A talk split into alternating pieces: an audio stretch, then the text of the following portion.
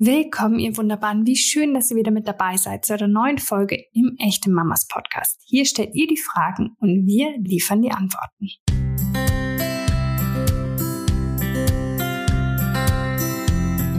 Es gibt so Themen rund ums Mama-Sein, die sollten wir möglichst oft und möglichst offen untereinander und miteinander besprechen. Und doch tun wir es manchmal einfach nicht. Das möchten wir ändern und zwar hier und heute und jetzt und unbedingt über ein Thema sprechen, das für viele immer noch ein Tabu ist. Stillen mit fremder Muttermilch. Ich bin total dankbar, dass sich eine Mama aus unserer Community mit diesem so emotionalen und wichtigen Anliegen bei uns gemeldet hat. Und ich bin auch total glücklich, dass die wunderbare Alexa von Heiden mir heute zur Seite steht. Die Bloggerin von Villa Peng hat ihre Tochter Fred stillen lassen und verrät uns, warum sie sich dafür entschieden hat und wie es ihr damit ergangen ist. Wenn ihr auch eine Frage habt, dann bitte stellt sie uns. Entweder ihr sendet eine Mail an podcast.echtemamas.de oder direkt eine Sprachnachricht an 0176 465 42263. Hallo, ich habe eine Frage. Ich bin frisch gebackene Mama eines süßen Sohnes, der jetzt drei Wochen alt ist. Und mein Problem ist, dass ich ihn leider nicht stillen kann ich habe alles versucht und mir wäre das eigentlich auch echt wichtig, aber die Hebamme sagt, dass ich nicht genügend Milch produziere. Und nun hat die Hebamme mir vorgeschlagen, dass ich meinen Sohn von einer Amme stillen lassen könnte. Also es gibt wohl Frauen, ähm, die das, die das übernehmen würden. Nun weiß ich ja, dass Muttermilch das Wichtigste ist für so ein Kind. Und gleichzeitig habe ich total Angst, dass die mein Kleiner dann zu der Amme irgendwie ein Mutterverhältnis aufbaut. Ich bin ja die Mutter.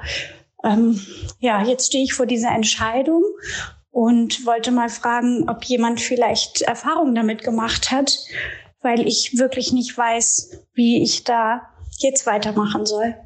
Ganz vielen Dank für eine Rückmeldung.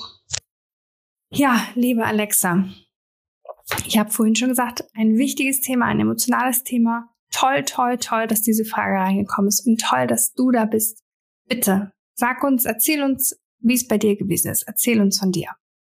Hallo, ich bin die Alexa und ich habe ähnliche Erfahrungen wie du gemacht. Ich hatte auch ein Baby, ähm, einen Kaiserschnitt, riesige Brüste und sogenannte Stillprobleme. Ich habe die ersten drei Wochen oder vier Wochen auch mit meinem Kind unheimliches Theater gehabt, weil ich konnte diese Zeit gar nicht genießen. Entweder habe ich versucht, sie zu stillen oder ich hing an der Milchpumpe, um die Milchproduktion anzuregen. Ich habe literweise Malzbier getrunken, äh, Weizenkleie Shakes, alles, was meine Hebamme angeschleppt hat und habe mich wahnsinnig unter Druck ge gesetzt gefühlt, aber auch mir selber den Druck gemacht, weil ich immer dachte, was stimmt denn nicht mit mir? Warum funktioniert das nicht?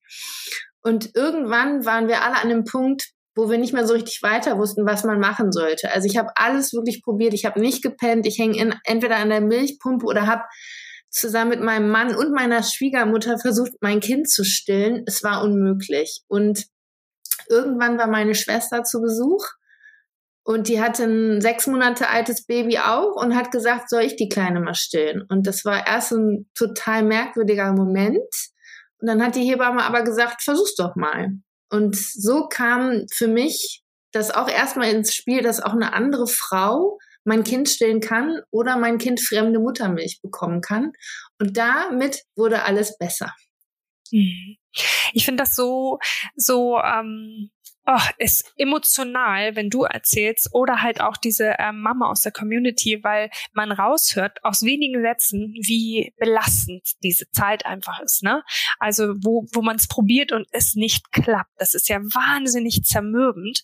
Deswegen ähm, finde ich schön, dass du schon gesagt hast, ab da wird alles besser. Mhm. Aber Hattest du vielleicht auch erstmal so Sorgen und Ängste, als deine Schwester das angeboten hat, irgendwas was dir da so durch, durch wahrscheinlich passiert das innerhalb von Sekunden, ja. dass dann ganz viele Gedanken und Gefühle durchschießen. Aber vielleicht magst du das mal so ein bisschen mit uns teilen. Ja, das war für mich wirklich, also wie so ein kleiner Schock, weil ich dachte, darf man das überhaupt? Ist das erlaubt? Ist das unhygienisch? Äh, und die Hebamme meinte aber auch, wenn sie keine Medikamente nimmt, warum nicht? Aber natürlich die Vorstellung, dass mein Baby an einem fremden Busen nuckelt, war erstmal so, ne, das ist so intim und ähm, also funktioniert das überhaupt? Dann hat meine Schwester aber meine Tochter angelegt. Ich werde, musste, auch immer wieder fast Tränen in den Augen, weil das so schön war. Sie hat dann die Brustwarze gefunden und das war so ein friedlicher Moment und ich saß dann nur daneben und dachte so, endlich wird sie satt. Also da ist so viel Druck von meinen Schultern gefallen und also ich bin an meiner Schwester heute noch dankbar, dass sie das so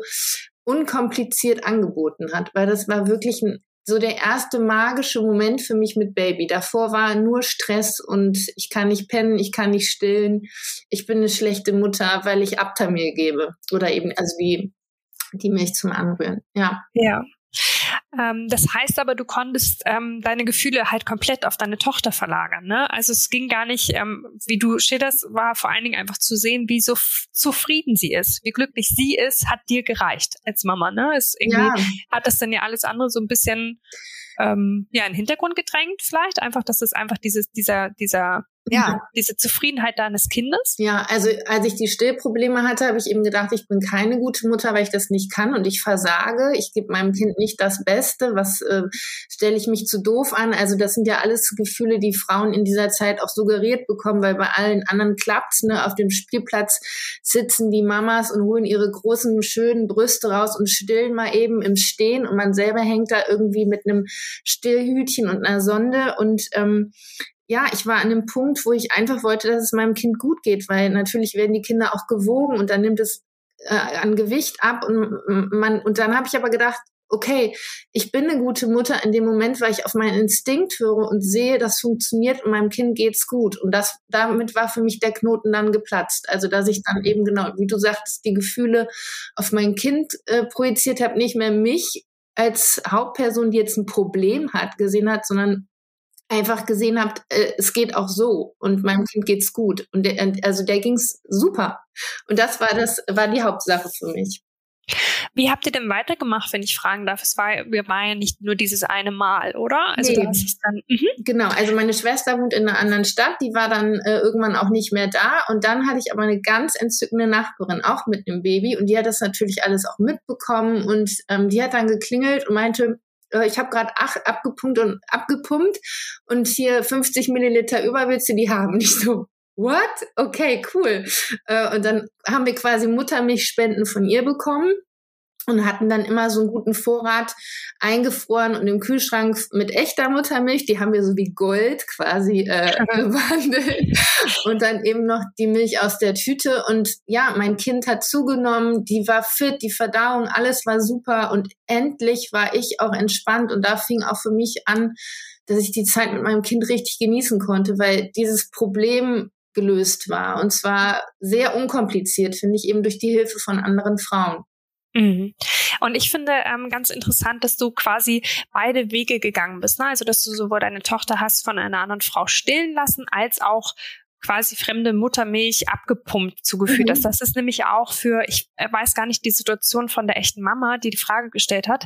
Ähm, manchmal hat man ja nicht jemanden Vertrautes in der Nähe, wo man sagt, ähm, mhm möchte, kannst du stillen, kannst du mich unterstützen. Aber es gibt natürlich, es gibt tatsächlich Milchbanken, ne? Also ja. gerade ähm, mhm. auch für Frühchen wird das viel gemacht, dass Mütter ihre Milch abpumpen. Also da, wen immer da die Frage draußen umtreibt, es gibt viele verschiedene Wege, ähm, sein Kind mit fremder Muttermilch halt zu füttern.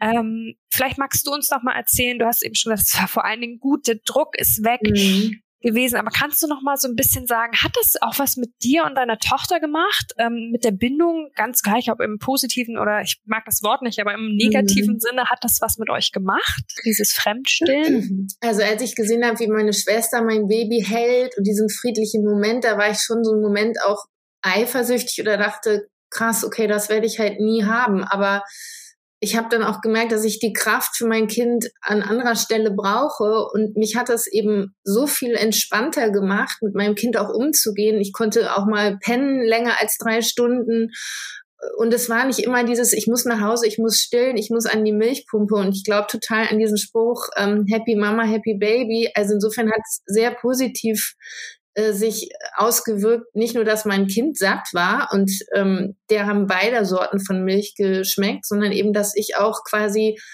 ja, diese Zeit ad acta legen konnte und mich dann auf mein Kind konzentrieren konnte, anstatt auf die Milchpumpe und ob das Milchpulver reicht und so. Also ich war immer in so einer Versorgungslücke und das hat mich unheimlich gestresst. Mhm. Plus es ist ja körperlich auch echt nicht ohne. Ja. also, ich ähm, muss aber auch sagen, dass ich auch dann erstmal dieses Selbstbewusstsein auch aufbauen äh, musste. Ich weiß noch, wie ich im PKIP-Kurs saß und alle haben ihre Kinder gestellt und äh, gestillt und ich habe eben meine Flasche rausgeholt. Da merkt man natürlich schon, und es gibt immer wieder auch Leute, die sagen, ach, du stillst nicht, wie schade für dein Kind. Und ja, aber ich bin halt auch nicht nur Mutter, sondern auch ein Mensch, der auch Bedürfnisse hat. Und das war für mich in dem Moment auch so ein Empowerment, dass ich gesagt habe, okay, mir muss es halt aber auch gut gehen. Das finde ich wichtig, dass du das nochmal sagst, weil das eh auch stillen, es gibt ja kaum ein emotionaleres Thema irgendwie unter mhm. Müttern und manchen Menschen, die sich meinen, einfach einmischen zu müssen. Ähm, deswegen ist es gut, dass du das auch nochmal sagst, weil jeder hat da seine eigene Geschichte und auch seine eigene Entscheidung hinter, ne? Ja. Das ist, ähm, genau.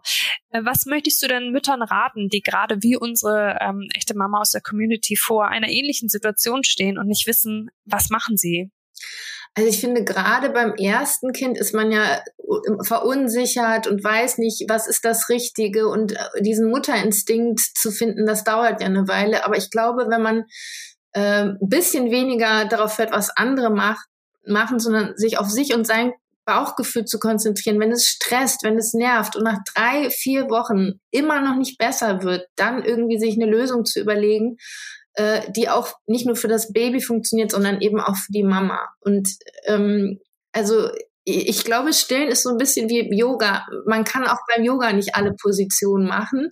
Manchmal klappt's, manchmal klappt's nicht. Und das zu akzeptieren, dass der Körper keine Maschine ist, finde ich auch gerade in der Zeit mit Baby total wichtig. Also man ist eben nicht nur noch Muttertier, sondern auch eine Frau und ein Mensch, der auch Bedürfnisse hat. Und auf die zu hören, glaube ich, das wäre mein, mein ultimativer Tipp. Vielen, vielen Dank, liebe Alexa. Echt vielen Dank. Ich finde das Thema so wichtig und ich finde das ganz toll, dass du deine Geschichte teilst und hoffe sehr, dass wir dieser Mama und noch vielen anderen, die es beschäftigt, weiterhelfen konnten. Vielen Dank. Liebe Grüße, danke. Tschüss.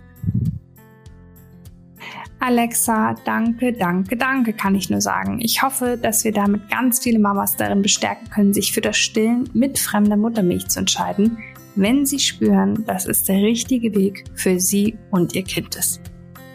Der richtige Weg zu eurer Frage im Podcast sieht übrigens so aus. Entweder ihr schreibt eine Mail an podcast.echtemamas.de oder eine Sprachnachricht an 0176 465 42263. Und bis dahin jeden Montag fleißig reinhören, abonnieren, teilen, liken, liken, liken. Es ist spät, liebe Leute. Ich gehe jetzt ins Bett. Bis dann, ihr Wunderbaren.